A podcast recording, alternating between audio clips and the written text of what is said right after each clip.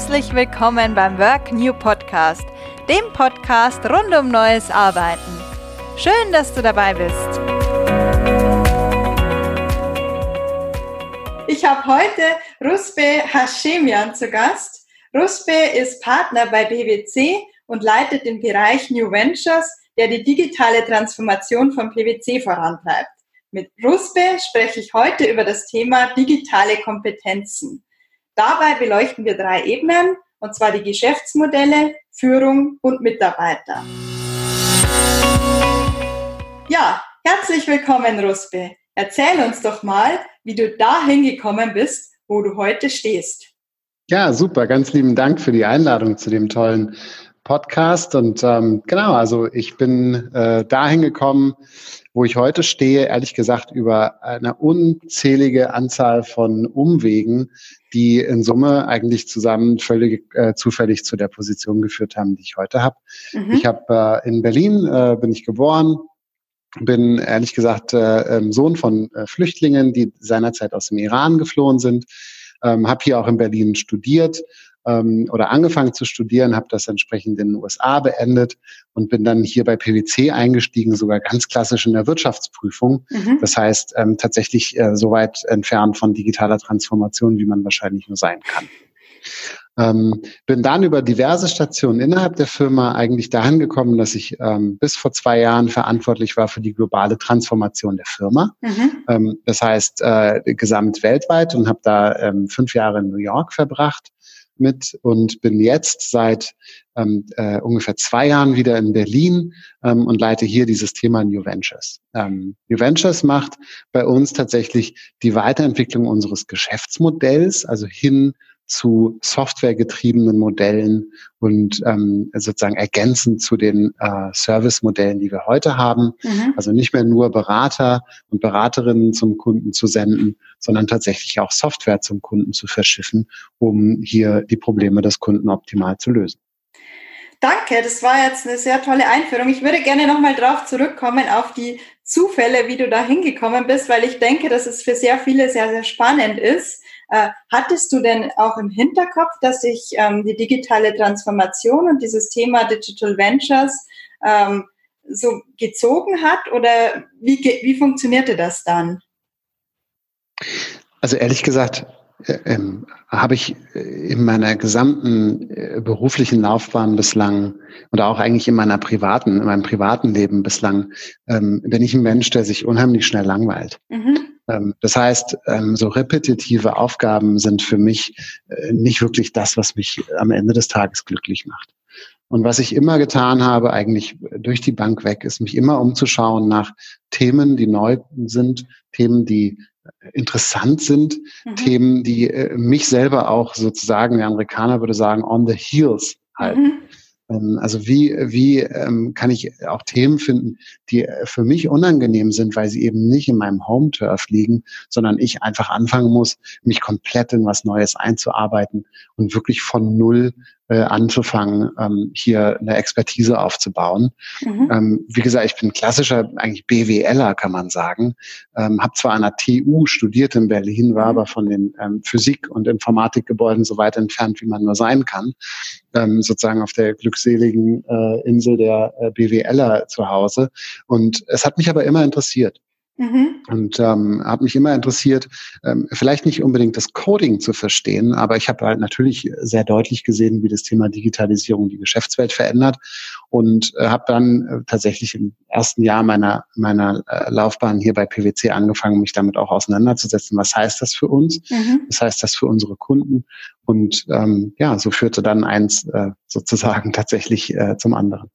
Was war da das eins der spannendsten ähm, Elemente, die da diese Faszination auch für dieses Thema ausgelöst haben, die du da gerade nennst?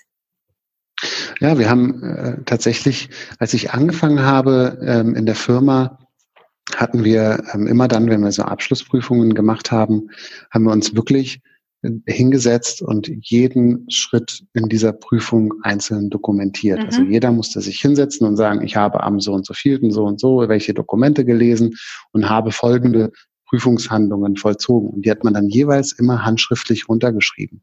Wow. Ähm, also du kannst mhm. dir ungefähr vorstellen, wie, wie arbeitsintensiv eigentlich der Prozess der Dokumentation der Arbeitsschritte war, mhm. ähm, im Vergleich dazu ähm, sozusagen, wie viel weniger Zeit haben eigentlich blieb, um die tatsächliche Arbeit äh, zu vollziehen. Man hört mhm. das ja auch vergleichbar zum Beispiel in medizinischen Berufen und äh, sonstigen äh, ähm, äh, Geschäftsfeldern. Ähm, und die erste Transformation, die wir gemacht haben, auch äh, sozusagen, die ich mit eingeführt habe, war aus diesen handschriftlichen Dokumentationen so klickbare Module zu machen, mhm. die, ähm, wenn man eben am Anfang dann einklickte, in was für eine Prüfung man sich bewegt, die dann dazu geführt haben, dass man dann aus klickbaren Modulen Antworten sich aussuchen konnte mhm. und dann wirklich sich viel mehr darauf fokussieren konnte, seine inhaltliche Arbeit zu machen, als einen formellen Dokumentationsanforderungen äh, ähm, gerecht zu werden. Ähm, das hat äh, unheimlich viel Zeit gespart. Das hat die Arbeit fokussiert auf die Themen, die wirklich Spaß machen.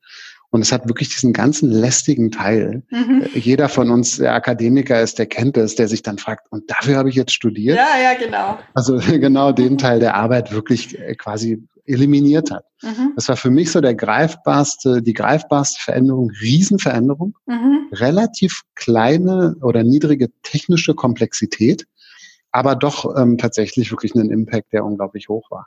Und äh, wenn man über solche Veränderungen nachdenkt und sich dann überlegt, was bringt einem dann die ganze Welt rund um Robotic Process Automation, Artificial mhm. Intelligence, IoT etc., also die Welt ist dann natürlich entsprechend ähm, äh, riesengroß, die sich da öffnet. Ja, da hast du im Grunde angefangen mit einer Prozessoptimierung, die dann natürlich sich im Großen immer weiter auch verfolgen lässt und auch zu einer Transformation heranwächst. Das finde ich ganz, ganz spannend. Jetzt waren wir ja vorher auch schon gewissermaßen bei dem Thema Digital Ventures vom PwC. Ähm, du hast angesprochen, dass es dabei um Software geht. Welche Businessmodelle verfolgt PwC New Ventures momentan denn? Genau, also wir haben, äh, wir haben natürlich, jeder kennt uns als ähm, Prüfungsfirma, mhm. also äh, Wirtschaftsprüfung, ähm, Steuerberatung und klassische Unternehmensberatung.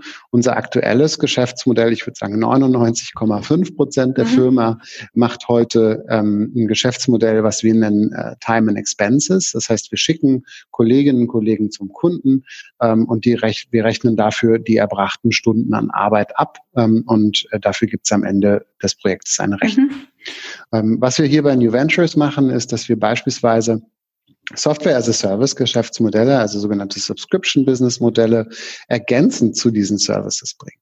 Das heißt, wenn äh, wir beispielsweise ähm, unterwegs sind äh, bei einem Mandanten und eine digitale Transformation begleiten mhm. ähm, und wir im Rahmen dieser digitalen Transformation feststellen, dass zum Beispiel Digital Upskilling ein Thema ist, was der Kunde mhm. haben könnte, ähm, dann können wir halt äh, bei, ähm, so äh, geschehen auch über unsere Digital Fitness App eben heute Technologien anbieten, die dem Mandanten helfen, wirklich auch in der Kommunikation mit den Mitarbeiterinnen und Mitarbeitern eben so ein Fortbildungsangebot voll digital unterstützt äh, entsprechend zu erbringen.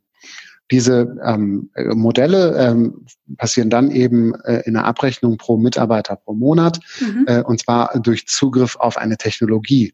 Also wir fahren da jetzt nicht persönlich hin und coachen die Mitarbeiterinnen und Mitarbeiter, sondern wir ähm, senden eben diese Technologie raus beziehungsweise Zugriff auf die Technologie.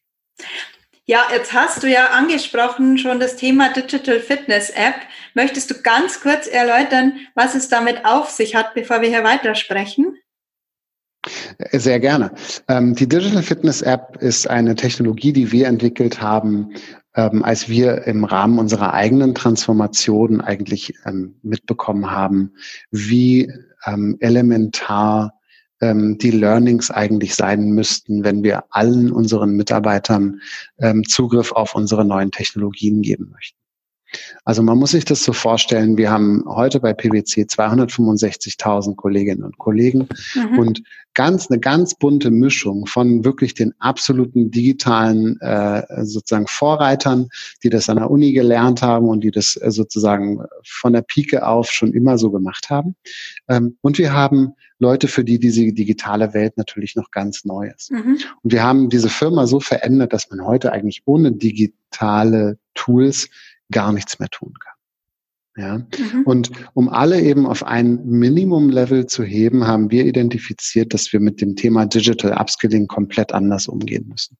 Wir haben also diese 265.000 Menschen befragt und wir haben gefragt, äh, ganz einfache Themen wie, wo steht ihr heute? Wo würdet, wie würdet ihr euch einstufen hinsichtlich eurer digitalen Kompetenzen? Also mhm. erstmal ein Eigenbild zu schaffen dafür. Mhm. Ähm, was glaubt ihr, wie würdet ihr am liebsten lernen? Ähm, was ist so eure mittlere Aufmerksamkeitsspanne, die ihr habt ähm, aus eurer Sicht? Oder wie viel Zeit am Tag bleibt euch eigentlich für dieses Thema? Und aus diesen ganzen Learnings beziehungsweise aus diesen äh, ganzen Antworten haben wir dann diese Digital Fitness App mhm. gebaut. Eine App, die auf dem Mobilfunkgerät funktioniert und zwar ausschließlich mobil. Mhm. Also du kannst sie nicht auf deinem Rechner starten. Mhm. Ähm, eine App, die äh, mit einem Assessment startet. Also du ähm, bekommst am Anfang so zwischen 12 und 15 Minuten Fragen gestellt ähm, und die dir am Ende einen Score ausgibt. Mhm. Der Score, der, der, da geht es nicht nur rein um deine Fähigkeiten auf den digitalen Kompetenzen. Da geht es aber auch zum Beispiel um Verhaltensweisen, dein Mindset und auch deine Relationships, also deine Beziehungsgeflechte, äh, äh, die du hast und wie offen du in deinen Beziehungsgeflechten quasi über solche neuen Themen sprichst. Also wirklich ein, ein Allround-Bild. Da möchte ich jetzt gerne mal kurz einhaken. Und zwar, ähm, du hast ja vorher von den Learnings gesprochen, ähm, die da ganz wichtig sind und hast jetzt auch schon angedeutet, worum es da geht, um das persönliche Netzwerk und so weiter. Äh, kannst du da noch mal kurz ähm, einhaken, was genau diese Learnings sind, die da abgefragt werden und dann auch geschult werden sollen mit der Digital Fitness App? Ja, da geht es beispielsweise darum, ähm, dass man gefragt wird, wie sicher man beispielsweise im Umgang mit modernen Technologien ist. Das heißt, dann kriegt man so eine Liste an Technologien mal gezeigt und dann kann man zwei oder drei anklicken mhm. und kann sagen, auf welcher, äh, auf einer, auf einer Ebene von ich bin unsicher in der Nutzung oder ich kenne die Technologie nicht, bis hin zu, ich bin sicher in der Nutzung der Technologie und bin regelmäßig auch Ansprechpartner meiner Kolleginnen und Kollegen, wenn die Fragen zu dieser Technologie haben. Oder aber ähm, ich benutze die für, für mich selbst oder ich benutze oder ich eben programmiere in diesen Technologien, um ähm, neue Produkte oder Lösungen zu schaffen. Also auf einer Skala bekommt man eben Fragen gestellt, ähm, äh, die Relevanz haben können im, in Bezug auf diese digitalen Technologien. Das war jetzt die technische Seite. Jetzt hast du auch von der Mindset-Seite gesprochen. Wie wird das dann abgefragt und geschult? Korrekt, das ist quasi auch Teil der, ähm, der Frage. Also wenn du ähm, äh, diese Skala, die, die ich gerade skizziert habe, dir nochmal anschaust, mhm. da geht es eben auch darum, wie sicher bin ich nicht nur in der Nutzung, sondern auch bin ich beispielsweise Ansprechpartner für meine Mitarbeiter für, für meine Mitkolleginnen und Kollegen. Mhm. Ähm, das würde also jetzt in dem Fall so ein Relationship Score geben, wenn ich da also sozusagen ähm, für diese Kolleginnen und Kollegen als Ansprechpartner zur Verfügung stehe. Mhm. Und wenn ich hier eben nicht nur die Technologie nutze, sondern auch in der Technologie programmiere, um neue Lösungen zu erarbeiten, dann geht es eben auch darum, dass ich damit bestimmtes, ein bestimmtes Mindset an den Tag lege, eben zum Beispiel besonders innovativ zu sein und in diesen Lösungen eben oder in diesen Produkten, technologischen äh, Produkten eben neue Lösungen zu bauen für meine Mandanten. Das heißt, ähm, jemand wäre dann digital fit, wenn er sich A gut mit der Technologie zurechtfindet und B auch über diese Technologie Innovationen hervorbringt. Verstehe ich das richtig? Korrekt. Korrekt. Also uns geht es darum, dass man natürlich ähm, Technologie erstmal keine Angst vor Technologie hat. Mhm. Ich glaube, das ist der erste Schritt im Bereich digitale Fitness. Und wir nennen es auch Fitness. Das kann man wirklich gut mit mhm. einem Fitnessstudio beschreiben. Ja, jemand, der keine Angst hat, sich zu bewegen und eben fit zu sein in dem Thema. Das kostet Arbeit, das kostet Nerven, das kostet äh, sozusagen Blut und Schweiß. Aber die Angst davor nicht zu haben, ist der erste Schritt. Mhm. Der zweite Schritt ist, diese Technologien anzuwenden und tatsächlich damit zu spielen, also zu versuchen zu verstehen, was man mit diesen Technologien eben erreichen kann.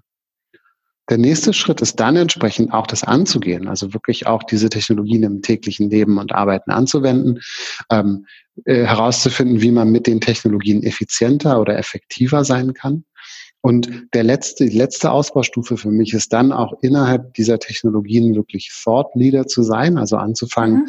diese Technologien nicht nur anzuwenden, sondern auch eben weiterzuentwickeln oder auf bestimmte Sachverhalte bei unseren Kunden eben anwendbar zu machen.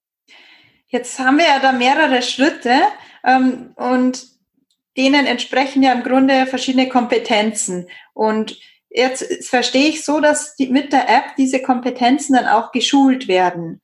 Wie funktioniert das dann? Was lernt man da? Korrekt. Also wir haben eine, ähm, wir haben die Learnings ähm, so strukturiert, dass wir ähm, mit einem Algorithmus quasi aus den Antworten, die man in diesem Assessment gibt, einen wirklich äh, maßgeschneiderten Lehrplan entwickelt, den der Algorithmus pro Person mhm. dann ähm, entsprechend vorschlägt. Diese äh, Learnings bekommt man dann vorgeschlagen, A, sozusagen aus diesem Algorithmus, B, dann aber auch entsprechend der Präferenzen, die ich habe. Mhm. Also ich kann angeben, dass ich beispielsweise gerne über Videos lerne, dass ich gerne lese oder eben zuhöre. Mhm. Und entsprechend meiner Präferenzen werden mir dann die Trainings vorgeschlagen. Die Trainings, die wir dort haben, sind ähm, im Schnitt so um die zwei bis zweieinhalb Minuten lang. Mhm. Das heißt, ähm, man würde eben in unterschiedlichsten Stufen einer, eines Learnings, eines Gesamtlearnings zu einer, zu einer bestimmten Technologie eben immer in kleinen Häppchen äh, entsprechend ähm, weitergebildet. Okay, wunderbar. Ähm, wie darf ich mir denn so eine zweieinhalbminütige Sitzung vorstellen? Und ist diese zweieinhalbminütige Sitzung vor allem deswegen ähm, so kurz, weil das mit der Aufmerksamkeitsspanne, die ihr da auch gemessen habt, korreliert? Oder was war da der Grund dafür? Absolut. Wir versuchen natürlich so nah wie möglich am Konsumenten der, äh, des Learnings an sich zu sein. Also wenn wir, wenn wir uns vorstellen, ähm, was eben das Unisono eigentlich das Feedback Nummer eins war, ich habe überhaupt keine Zeit am Tag, mhm. mich weiterzubilden. Vor allem in auch diesen digitalen Fragen, weil ich eben meinen Arbeitstag heute schon voll gefüllt habe. Und die, die nächste Antwort war, und da sind wir glücklich, also ich glaube, im Internet ist mittlerweile die, die durchschnittliche Aufmerksamkeitsspanne irgendwas um die sieben Sekunden. Mhm. Ähm, der Vorteil, den wir hatten, ist, dass unsere Nutzergruppe uns zurückgespiegelt hat, dass es eben diese zwei bis zweieinhalb Minuten sind. Mhm. Das heißt, was wir versuchen zu tun ist, ähm, und das ist wirklich die echte Herausforderung an dem Thema, ist, dass wir versuchen, die Inhalte so weit zu reduzieren, dass wir, dass wir sie eben in dieser Aufmerksamkeitsspanne auch berichten können. Kannst du da jetzt noch ein Beispiel geben, was man da wie so zweieinhalb Minuten aussehen könnten an dem beliebigen Thema jetzt? Also was wir beispielsweise viel machen ähm, in den zweieinhalb Minuten ist, dass wir, ich nehme mal das Beispiel Industrial Internet of Aha. Things, ähm, wo wir dann quasi darstellen, wie man ähm, in der täglichen Arbeit aus Sensoren Informationen Mehrwert schaffen kann. Mhm.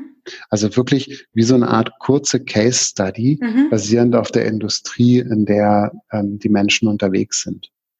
Ähm, dass wir da eben sehr plastisch zeigen, anhand von Beispielen zeigen, wie das Ganze aussehen kann. Und danach, also das kann man ganz gut in so einer Minute machen. Das bleibt haften. Das, da, da lernen die Leute draus, weil es eben diesen Echtheitsbezug hat. Mhm. Ähm, und dann daraus abgeleitet einmal die Stufen zu zeigen, die wichtig sind. Also dass man A sozusagen die Sensorik hat, dass man die Daten, die aus den Sensoren gewonnen wird, eben äh, sozusagen sammelt und mhm. strukturiert aufbaut und eben die Algorithmen am Ende daraus äh, Sinn machen und dann mit einer entsprechenden Visualisierung dazu eben Schlussfolgerungen getroffen werden können. Also dass man einmal sozusagen die, die Lebenssituation sieht wie in so einer Mini-Case-Study ähm, und dann tatsächlich die Fakten daraus zieht, äh, warum die Technologie tatsächlich so, so kraftvoll ist. Toll, wenn man das in zweieinhalb Minuten unterbringen kann, finde ich ein ganz tolles Konzept. Äh, jetzt würde ich gerne nochmal auf eine Metaebene gehen, zurück von der Digital Fitness App zu den generell dem Startup-Modell, das ihr da quasi intern bei PwC habt äh, und nochmal fragen, welche Vor- und Nachteile bieten denn diese an Unternehmen angegliederten Startup-Inkubatoren den Mitarbeitern, gerade auch im Vergleich mit klassischen Startups?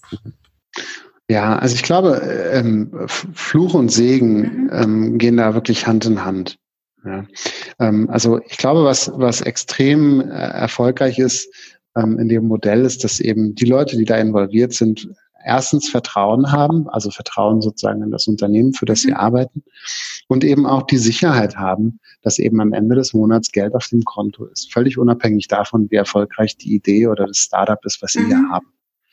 Ähm, Und die Sicherheit, wie gesagt, ist für mich auch oft äh, Flug und, äh, Fluch und Segen eben zur gleichen Zeit. Würde man eine Startup-Gründerin fragen, ähm, würde die sagen, wow, super, am Ende des Monats festes Geld auf dem Konto zu haben, wäre natürlich genial. Ja. Ähm, wenn man hier unsere äh, Kolleginnen fragt, dann ist sicherlich der erste Punkt, äh, den, dieser, den die nennen, ist, würde ich mehr Freiheiten haben, so wie ein Startup da draußen, dann wäre mhm. ich auch erfolgreicher in dem, was ich tue. Also ich glaube, in diesem Spannungsfeld bewegen wir uns. Ähm, wir versuchen Freiheit zu geben. Wir werden uns natürlich nie ähm, vollkommen lösen können von den Anforderungen, die wir haben, die an uns gestellt werden ähm, als großes Unternehmen. Mhm. dafür bieten wir aber die Sicherheit. Und äh, manchmal ist das kommt es uns sehr zum Vorteil. In anderen Fällen ist es so, dass wir merken, dass wir eben diese Agilität, die da draußen vorherrscht, eben nicht haben. Aber wir challengen uns jeden Tag ähm, eben dahingehend, äh, eben diese Agilität irgendwo auch zu haben. Wie konkret habt ihr denn dieses Spannungsfeld zwischen Freiheit und Sicherheit im Moment austariert? Also wo sind die Freiheiten, die ihr gewähren könnt? Also Sicherheit ist ja relativ klar. Also bleiben wir mal vor allem bei den Freiheiten. Ja, also die Freiheiten kommen vor allem dahin, äh, dahin, dass wir eben uns da davon lösen, mehr und mehr davon lösen, tatsächlich wirklich feste Reporting-Zyklen zu haben. Also mhm. Also man kennt es ja in so Unternehmen, wo dann äh, quasi Innovationsideen getrieben werden und da muss man irgendwie alle jeden Monat mal in irgendein Board und da präsentieren, wie weit man denn ist mhm. und äh, sozusagen, wie sich das entwickelt. Davon lösen wir uns mehr und mehr. Mhm. Ähm, wir fangen an, tatsächlich wirklich in denen ähm, auch äh, sozusagen Entwicklungszyklen zu denken, ähm, wie es eben auch ein, ein Startup klassisch machen würde. Also wir geben Seed Funding aus. So ein Seed Funding ist in der Regel ähm, dafür da, einen Prototypen, vielleicht sogar schon einen MVP zu entwickeln, mhm. also den ersten sozusagen Kunden auch äh, beliefert zu haben mit der Lösung, die man da eben entwickelt. Und dann basierend auf dem Feedback und auch basierend sozusagen ähm, auf, auf vor allem Customer Feedback, aber auch sozusagen der Experience, die wir da vermitteln, fangen wir dann eben an, in Series A, Series B auch intern zu denken, um eben zu sagen, lohnt es sich hier den nächsten Schritt zu gehen, ähm, was uns äh, nicht nur Freiheiten gibt, was uns aber auf der anderen Seite auch eine ganz besondere Challenge gibt, nämlich wir müssen dann auch intern sehr, sehr konsequent Leuten auch sagen, das ist eben eine Idee, die beim Kunden nicht so gut ankommt. Das heißt, wir stoppen sie auch sofort. Mhm. Und zwar stoppen wir natürlich auch klassisch viel mehr, als wir weiterlassen. Und das war ein tatsächlicher Mindset-Shift im Unternehmen. Inwiefern? Weil man seinen Kolleginnen und Kollegen häufig äh, sozusagen, äh, der Amerikaner würde sagen, äh, you cut them slack. Mhm. Ja? Also du würdest denen sozusagen mehr verzeihen und vielleicht noch eher an die Idee glauben, als würde jemand Fremdes vor dir sitzen, in dem du tatsächlich einfach äh, äh invest, äh, äh, sozusagen Kapital investiert hast. Mhm, mhm. ähm, und äh, Unternehmen sind eher äh, gut darin, äh, quasi sozusagen in äh, internen Zahlen zu messen, wie erfolgreich eben eine Entwicklung ist. Also beispielsweise, wir haben das Tool entwickelt, mhm. ist da eine richtige Kenngröße. Ähm, äh, bei einem Startup ist es eher, äh, wie viel Kunden konnte ich gewinnen und mhm. wie viel Interaktion mit potenziellen Kunden habe ich gehabt und wie viel Feedback haben wir da bekommen und wie war das Feedback. Das ist eine deutlich relevantere Zielgröße und äh, das ist in Unternehmen häufig heute nicht der Fall, dass das so gemessen wird. Ähm, und vor allem, dass dann auch in der Vehemenz und auch Konsequenz dann die entsprechenden Entscheidungen getroffen werden. Wie gehen denn sowohl die Führungskräfte als auch dann die betroffenen Mitarbeiter damit um? Also ich glaube, dass die Mitarbeiter ähm, deutlich sozusagen offener sind dafür, damit äh, umzugehen. Also wir haben die ersten Misserfolge beziehungsweise die ersten Sachen, die wir gestoppt haben, mhm. tatsächlich als Erfolge gefeiert. Also wir haben die Leute dann, äh, wir haben wirklich versucht, ähm, das äh, muss man sagen, fast schon so ein bisschen zu übertrieben positiv zu schminken, aber wir haben versucht, mhm. den Leuten die Angst zu nehmen davor, eben hier aufzutreten mit einer Idee, wo der erste Mandant dann sagt, also ist ja schön, dass ihr das entwickelt, aber ich würde es nicht kaufen. Ähm, solche Learnings haben wir versucht, so positiv wie möglich eben äh, auch in die, ins Unternehmen zu kommunizieren.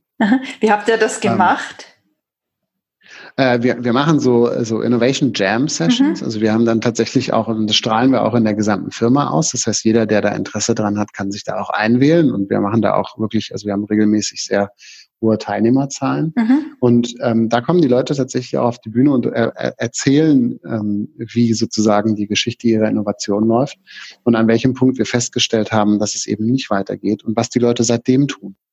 Häufig ist es nämlich so, dass die Leute dann aber in den Customer Interviews eben ganz andere Themen vom Kunden gehört haben, die spannend wären, um sie eben weiter zu verfolgen. Und dann heute auf einem ganz anderen Thema unterwegs sind, immer noch innovativ sind, immer noch auch ein eigenes sozusagen internes Startup haben, aber auf einem Thema, was sie sich vorher hätten gar nicht vorstellen. Das heißt, das erste Scheitern in Anführungszeichen war im Grunde auch gleich der, der Kern von dem, was dann daraus entwachsen ist letztendlich wieder. Das bringt ihr auf diesen Veranstaltungen zur Geltung, oder? Korrekt. Also wenn du mit deinem Endkunden gar nicht erst ins Gespräch mhm. gehst, weil du Angst hast zu scheitern, dann wirst du nie auch das Feedback haben, was dein Endkunde eigentlich tatsächlich von dir möchte. Und ich glaube, dass der, der wichtigste Weg ist, ein Thema zu haben, mit dem du ins Gespräch kommst und in dem Gespräch dann wirklich deine Sensoren anzuschalten und genau darauf zu hören, was dein Kunde haben mag.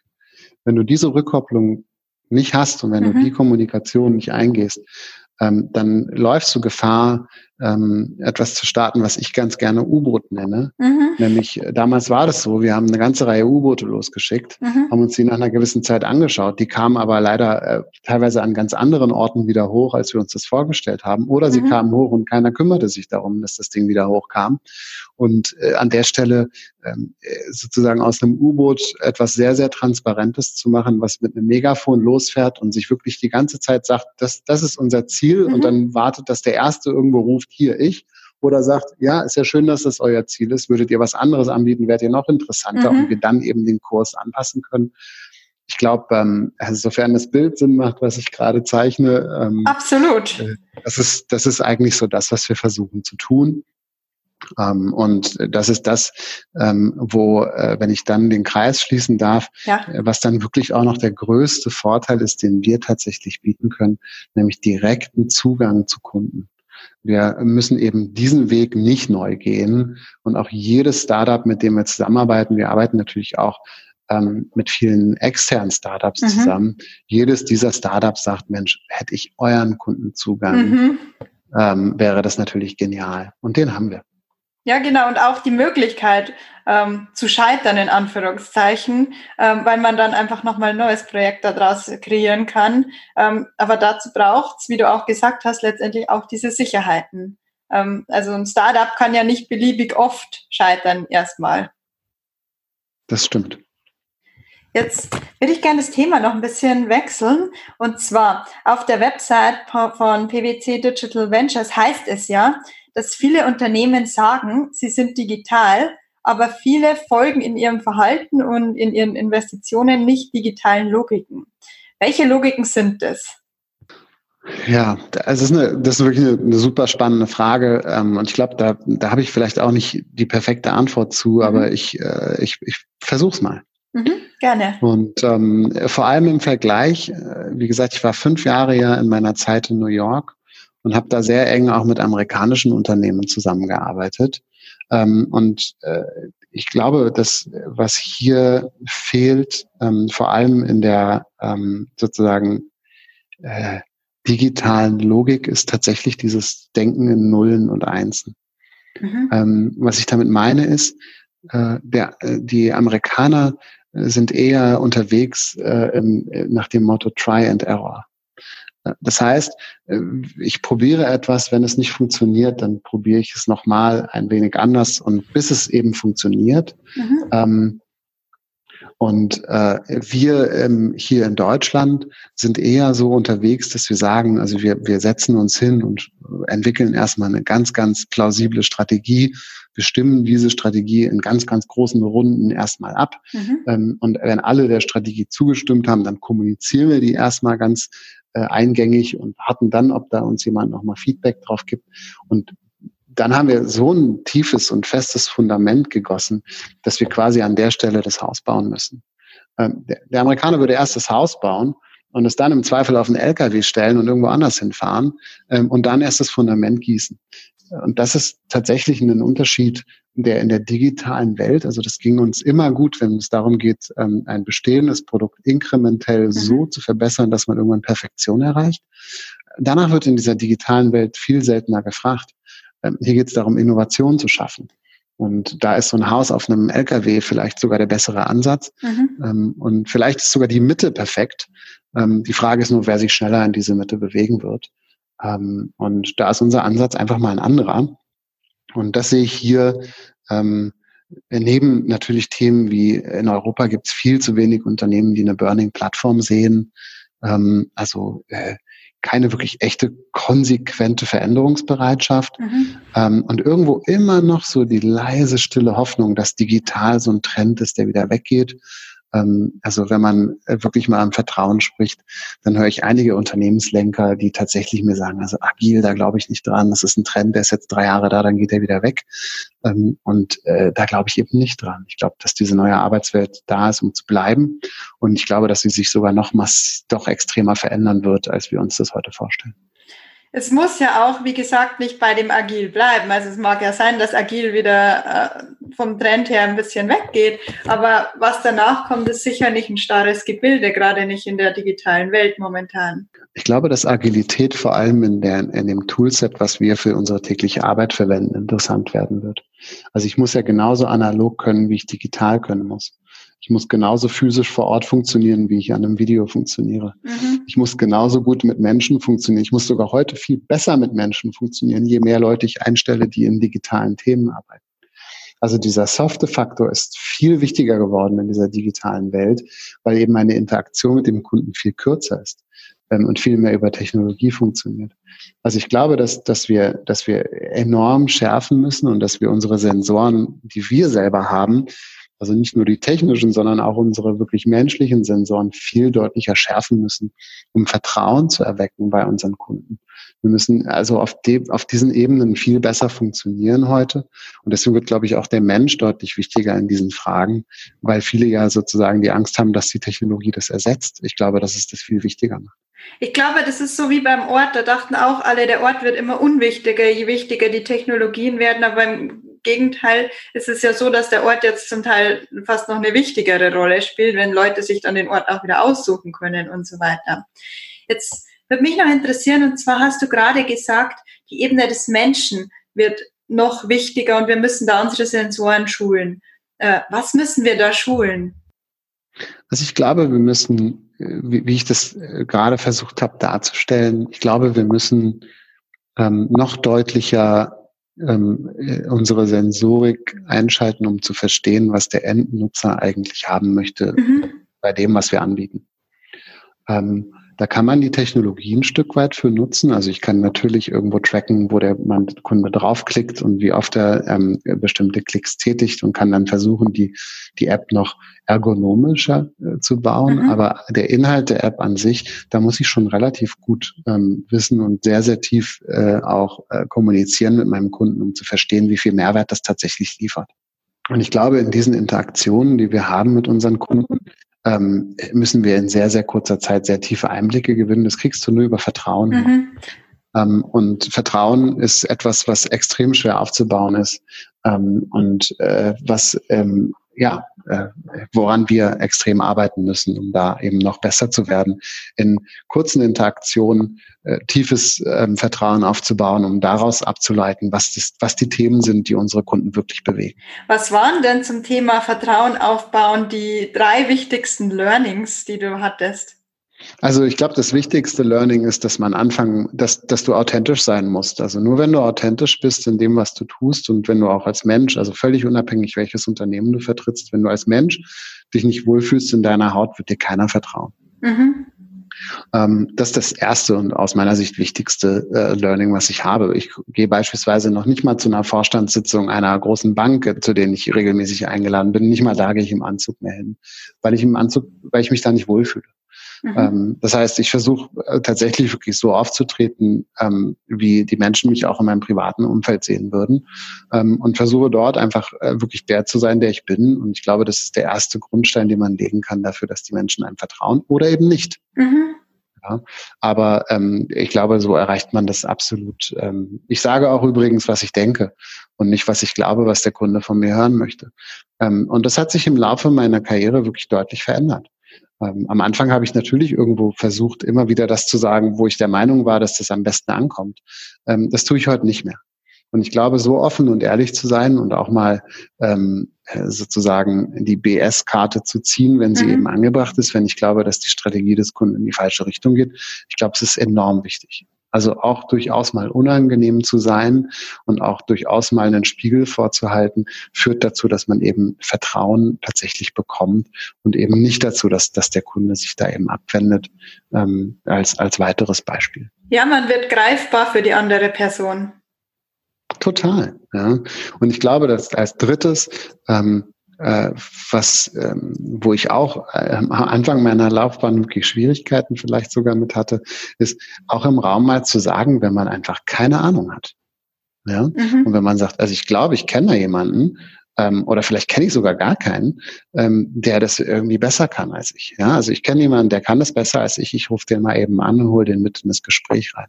Oder ich verlinke euch mit dem, das könnt ihr das Gespräch dann separat weiterführen. Oder zu sagen, wisst ihr was? Keine Ahnung, wie man es löst.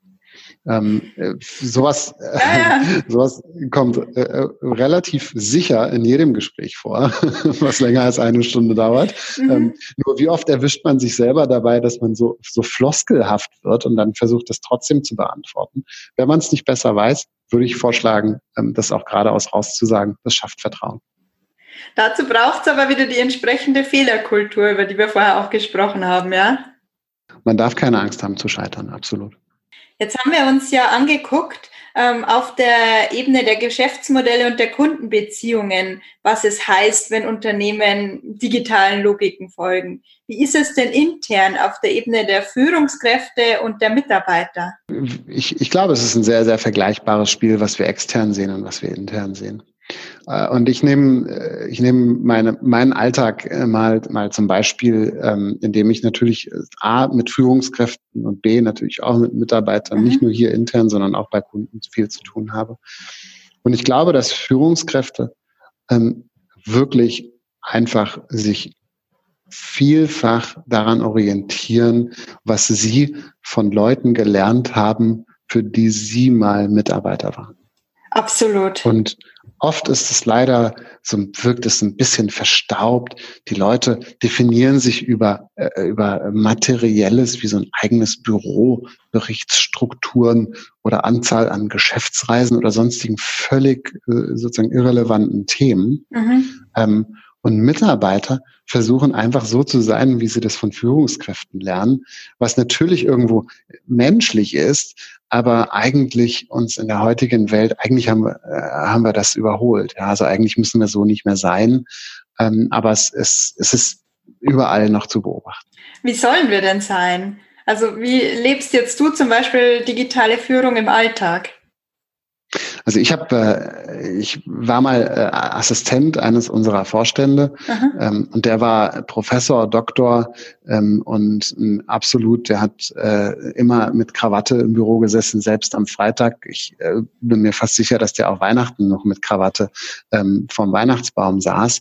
Ähm, und er war wirklich ein sehr formeller, sehr, sehr, sehr intelligenter und auch wirklich charismatischer, ähm, toller, toller Vorgesetzter. Mhm. Aber ähm, ich habe halt ich habe gelernt, wie es ist, so zu sein. Mhm. Ich habe aber bewusst für mich entschieden, dass das nicht das Richtige für mich selbst ist, weil ich eben gelernt habe äh, oder äh, wirklich am eigenen Leib erfahren habe, dass man sich permanent verstellen muss ähm, und dass es, dass es auch anstrengend ist. Ja? Also viele Leute, ähm, die ich heute in meinem Umfeld auch sehe, die in Jobs unterwegs sind, in denen sie sich verstellen müssen, ähm, das, den rate ich davon ab, in diesem Job zu bleiben. Ja? und damit meine ich jetzt nicht hier mhm. bei uns in der Firma, sondern in meinem privaten Umfeld sehe ich einige Leute, die wirklich ähm, auch äh, an der Stelle äh, irgendwie Arbeit als Arbeit sehen und gar nicht verstehen, dass sie mehr Zeit auf der Arbeit verbringen, als sie zu Hause verbringen. Ja, das stimmt auf jeden Fall. Was hättest du denn in dem Zusammenhang gerne früher gewusst? Und welchen Tipp würdest du vielleicht auch Führungskräften gehen, die Digital Leader werden wollen? Ich habe mich am Anfang oft über Sachen geärgert, die mir selber schiefgegangen sind. Das also heißt, wenn ich mich jetzt zum Beispiel auf einer Bühne versprochen habe mhm. oder wenn ich einen Fehler gemacht habe und der Kunde mich darauf hingewiesen hat, da habe ich mich teilweise so sehr über mich selbst geärgert, dass ich nachts nicht schlafen konnte. Mhm. Ich glaube, das kennen wir alle. Ja, also ich meine, äh, es, es passiert mir heute einfach deutlich seltener. Mhm. Hätte ich gewusst, vorher gewusst, dass ähm, in, der, in der Gesamtheit einer beruflichen Entwicklung so ein Moment mich zwar dahin bringt, dass ich besser und stärker werde, was mhm. sehr positiv ist, was aber erst hinterher kommt. Aber in dem Moment, äh, wenn man dann entscheidet, oder wenn man dann vor der, diesen Fehler macht, dass man dann eben da sitzt und sich denken muss, hey, it happened. Ich bin auch nur ein Mensch und die Menschen, die mir gegenüber sitzen, sind genauso Menschen. Jeder kennt die Situation. Da muss ich mich jetzt nicht halb äh, sozusagen tot ärgern drüber. Mhm. Ich glaube, das ist, das tut uns allen gut. Das hätte mir in jedem Fall gut getan, weil das ist schon das ein oder andere Mal vorgekommen, dass ich mich da sehr geärgert habe und dann so einen ganzen Abend wirklich äh, sozusagen mit mir selber im Clinch war. Äh, das hätte ich gerne vorher das Bewusstsein gehabt zu sagen, A, es ist Arbeit, ähm, B, äh, es ist ganz normal, Fehler zu machen und C, ähm, das mache ich einfach beim nächsten Mal besser. Die Leute, die mir gegenüber sitzen, äh, die werden mir das schon verzeihen. Oft finden sie einen dadurch ja auch eher noch sympathisch. Ja, auch das, da gibt es so eine und solche, ja. aber äh, völlig, völlig unabhängig davon. Äh, ich glaube, ähm, wir sind zu verkrampft häufig heute und wir haben uns antrainiert, irgendwo so eine Art Null-Fehler-Mentalität mhm. zu haben. Wenn wir jetzt aber in Richtung Try and Error gehen und Fehler eben auch äh, feiern können, dann sollten wir uns da auch weniger drüber ärgern. Ähm, und ich glaube, das tut uns allen gut. Welchen Tipp würdest du denn nun Führungskräften geben, die da Digital Leader werden wollen? Wie kommen sie da hin? Also erstmal natürlich mit sich selber eine gewisse Milde walten lassen, haben wir gerade gehört. Und dann? Ähm, ich glaube, ähm, in der Reihenfolge zuhören, Aha. viel mehr als selber reden. Ich glaube, dass, dass das Leben einer Führungskraft sich insofern deutlich verändert hat. Wir haben heute immer noch viel zu viele, die sich selbst gern reden hören. Ich glaube, mhm. zuhören ist absolut äh, sozusagen, das würde ich als erstes nennen. Mhm. Ähm, dann das, was man gehört hat, zu teilen. Also dann sozusagen in der Kommunikation auch das, was man hört, eben weiter teilen mit anderen Leuten. Also mhm. Herrschaftswissen ist, glaube ich, komplett veraltet. Mhm. Ähm, und ich glaube, Führungskräfte müssen sich selber erstens, aber dann auch ihren Mitarbeitern das gewähren, nämlich Freiheiten. Also sich viel mehr Freiheiten nehmen, ähm, eben zuzuhören, mhm. zu lernen, das zu teilen ähm, und eben entsprechend für die Mitarbeiter das Gleiche zu tun. Wir haben ja vorher schon darüber gesprochen, dass ähm, oft dann dieser Führungsstil kopiert wird, den man selber erlebt hat äh, mit der Führungskraft, der man unterstellt war. Ähm, wie kommt man jetzt dahin, dass man den Leuten, die einem nachfolgen, diese Freiheiten gewährt, die man vorher nie hatte? Also selber auf dem Weg. Ja, ich glaube, der erste Schritt ist, Leute einzustellen, die nicht so sind wie man selbst. Mhm. Ich glaube, da fängt es schon mal an. Ähm, wenn ich mir teilweise anschaue, auch hier äh, durchaus bei uns, ähm, dass Leute Leute einstellen, die äh, sozusagen sehr auffällig äh, ähnlich aussehen, ähnlich reden und sich ähnlich verhalten. Mhm. Ich glaube, das ist der erste Fehler, den man machen kann. Also wenn man anfängt, so, so ein bisschen so Minimis äh, irgendwo überall zu kreieren, dann macht man schon den größten Fehler. Also da durchaus anfangen, äh, sich selbst auch mal zu überraschen und zu sagen, okay, ist ein CV, wäre mir so nicht eingefallen, ähm, mein Leben zu gestalten, aber finde ich spannend, stelle ich ein. Ja, mhm. damit fängt's mal an. Ich glaube, dann geht's auch dahin, äh, wirklich deutlich äh, den Leuten auch zu sagen, wenn man sich eben unsicher ist, zum Beispiel in einer Entscheidung, die man trifft. Also nicht immer so tun, als würde man genau wissen, was man tut, ähm, sondern durchaus auch mal offen artikulieren, dass man eben ähm, bei manchen Themen auch selber nicht Bescheid weiß mhm. ähm, oder nicht besser Bescheid weiß und eben auch mal ein Bauchgefühl akzeptiert. Also sich ja. selbst in Frage zu stellen, ist, glaube ich, auch ein guter Schritt äh, in die Richtung, so dass Leute dann auch ähm, nicht versuchen, sozusagen so allwissend schlau zu sein, wie man selbst als Führungskraft und jede Führungskraft weiß, dass das natürlich ähm, viel Fassade und wenig äh, sozusagen wirkliches Fundament hat. Ähm, und ich glaube, zu allerletzt ähm, eben die Leute auch dafür zu feiern, wo sie unterschiedlich sind und wenn sie eben äh, Qualitäten an den Tag bringen, die einen selbst ergänzen. Ähm, und äh, das äh, durchaus auch bewusst mal anzusprechen. Also auch äh, Themen, wo man sich denkt, naja, klar sieht die Person, die mir gegenüber sitzt, äh, ganz deutlich, dass ich das toll finde. Nee, ruhig das auch mal aussprechen. Ähm, jeder von uns weiß ähm, von sich selbst, wie oft man seinem Chef oder seiner Chefin äh, gegenüber saß und ähm, eigentlich nicht diesen klaren Blick hatte, weil man so ein bisschen aufgeregt war, weil man irgendwie sich so sehr konzentriert hat darauf, das zu sagen, was man eben sagen wollte und das so mhm. gut wie möglich in Worte zu fassen. Ähm, äh, da hat man eben nicht diesen ganz freien Blick auf die Themen. Und ich glaube, wenn wir da noch ein Stück weit mehr ähm, auch in die offene Kommunikation gehen und äh, sozusagen tolle Sachen auch entsprechend äh, toll äh, artikulieren. Ähm, ich glaube, damit tun wir auch einen Schritt in die richtige Richtung.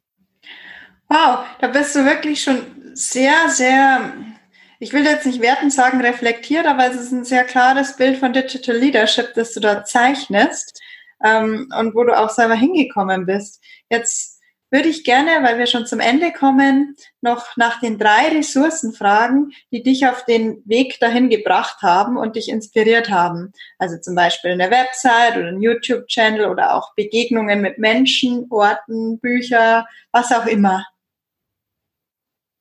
Ähm, also, äh, okay, äh, das, ist eine, das ist eine super schwierige Frage. Ähm, ich würde sagen, die Ressource Nummer eins ist die jüngste Ressource, die ich tatsächlich äh, ähm, immer wieder, also jeden, jede Sekunde versuche zu genießen. Ähm, das ist nämlich meine Tochter. Mhm. Meine Tochter ist elf Monate alt ähm, und ähm, aufstehen, äh, hinfallen und wieder aufstehen äh, kann man genau in dem Zeitpunkt bei einem Kind wirklich perfekt lernen. Ähm, sich nicht einschüchtern zu lassen davon, dass es unheimlich kompliziert ist, auf seinen eigenen Füßchen zu stehen. Ähm, das ist für mich absolut äh, eine sehr, sehr wichtige Ressource, die mich äh, inspiriert. Ähm, und zwar jede Sekunde, die ich, die ich das Vergnügen habe, ähm, das, das zu erleben. Die zweite, mhm Ressource, und ich weiß, dass ich deiner Frage damit ein Stück weit aus dem Weg gehe, ist meine Elternzeit gewesen, die ich genommen habe. Eben die Ressource Zeit Aha. sich zu nehmen, ist extrem wichtig. Ähm, mal eine Zeit lang sich eben nicht äh, ins Büro ähm, oder zu sonstigen sozusagen Arbeitsthemen zu bewegen, hilft mir unheimlich dabei abzuschalten. Also Freizeit ist für mich ein extrem wichtiges Gut. Und wenn ich Freizeit habe, ähm, dann kümmere ich mich auch nicht um meine Arbeit, noch nicht mal an Gedanken. Das ist für mich die absolut zweite wichtige Ressource, die ich habe. Mhm.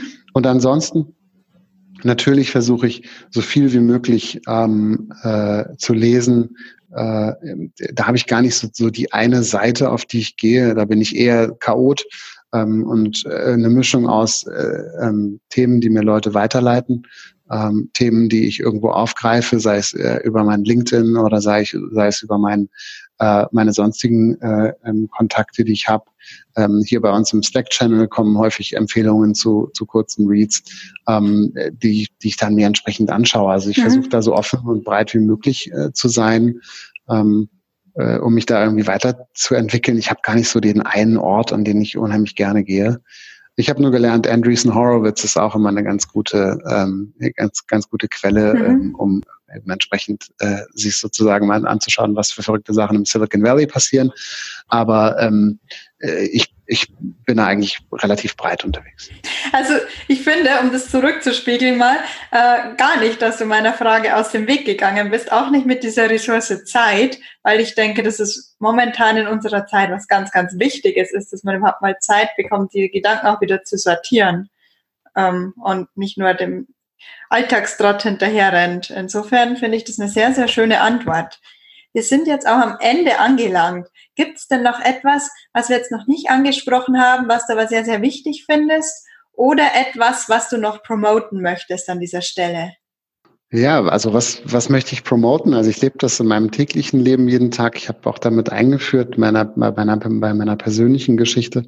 Ähm, ich bin selber äh, Flüchtlingskind, mhm. ähm, in erster Generation hier in Deutschland geboren und aufgewachsen und äh, mir war das mir war das immer zum Vorteil, ähm, weil eben ich äh, dadurch auch äh, Interesse geweckt habe bei meinem Gegenüber und ich das immer wahnsinnig toll fand. Also ich, ich spreche hier für Berlin, aber ich bin mir ganz sicher, dass ich auch für den Rest von Deutschland spreche ähm, eben äh, mit Leuten ins Gespräch zu kommen und mit Leuten mich darüber auszutauschen, was ist denn eigentlich ähm, die, das, das Land, aus dem meine Eltern kommen, das kann ich nun auch nur von Hören sagen.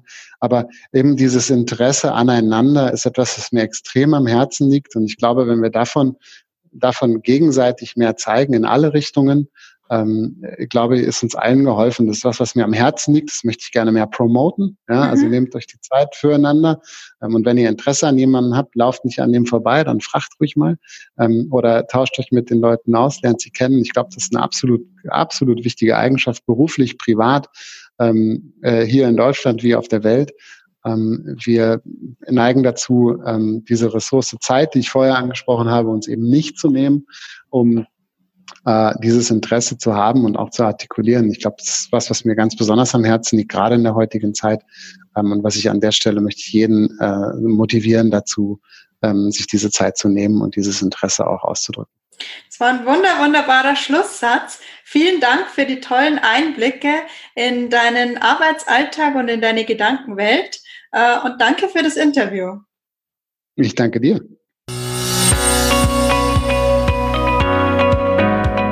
war die heutige Folge des Work New Podcasts. Schön, dass du dabei warst. Abonnier den Work New Podcast und sei in zwei Wochen wieder dabei. Ich freue mich auf dich.